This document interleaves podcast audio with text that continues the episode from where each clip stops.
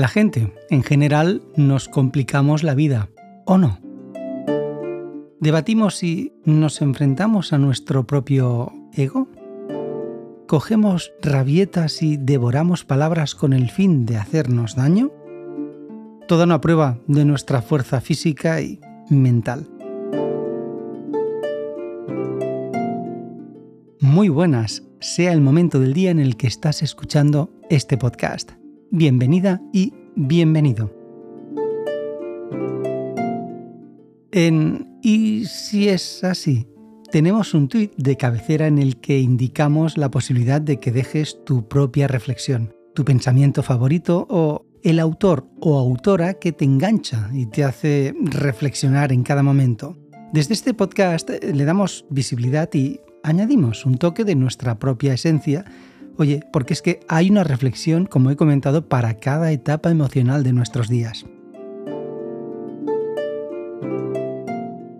Quiero dar las gracias a Juan por compartir esta frase que nos ha hecho reflexionar. Y por cierto, es súper, súper atractiva esta frase. Dice así. Quien vence a los demás es fuerte y poderoso. Quien se vence a sí mismo es grande. Mi reflexión, sí, eh, es que siempre, sí, digo lo mismo, y es que es una reflexión totalmente personal. Quiero que quede claro. Un ejemplo, y es que es como el jugo al que sale al exprimir un fruto, ¿verdad? Este siempre es algo diferente de cada uno, aunque el sabor al paladar tenga que ser siempre el mismo.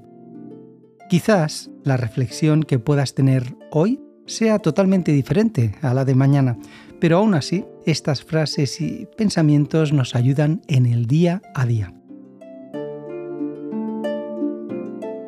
Creo que hay que ser auténtico y no por tener más fuerza referente a volumen y músculos ganas.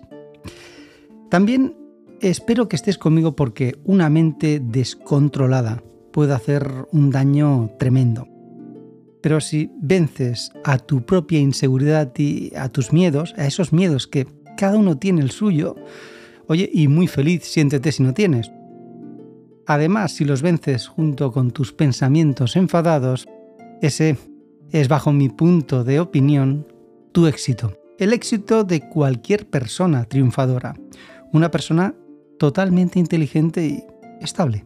Emocionalmente estable. El que vence a los demás es fuerte. El que se vence a sí mismo es poderoso. Esta frase se le atribuye a Lao Tse, fue un filósofo chino al que se le atribuye haber escrito el Dao de Jing, obra esencial del taoísmo. Para quien no conozcáis el significado propiamente del taoísmo, se denomina literalmente y muy muy resumido a su significado, digamos que es una enseñanza del camino. Es una tradición filosófica y espiritual interna de origen chino. Por lo que he podido leer, para mí es un tema mágico, la verdad, y muy intenso, por cierto, en el que, creedme, si te ha despertado la curiosidad sobre la palabra taoísmo, te invito a que leas sobre el tema. Gracias por escuchar este podcast y por vencerte a ti mismo y no a los demás. Si lo piensas, es así.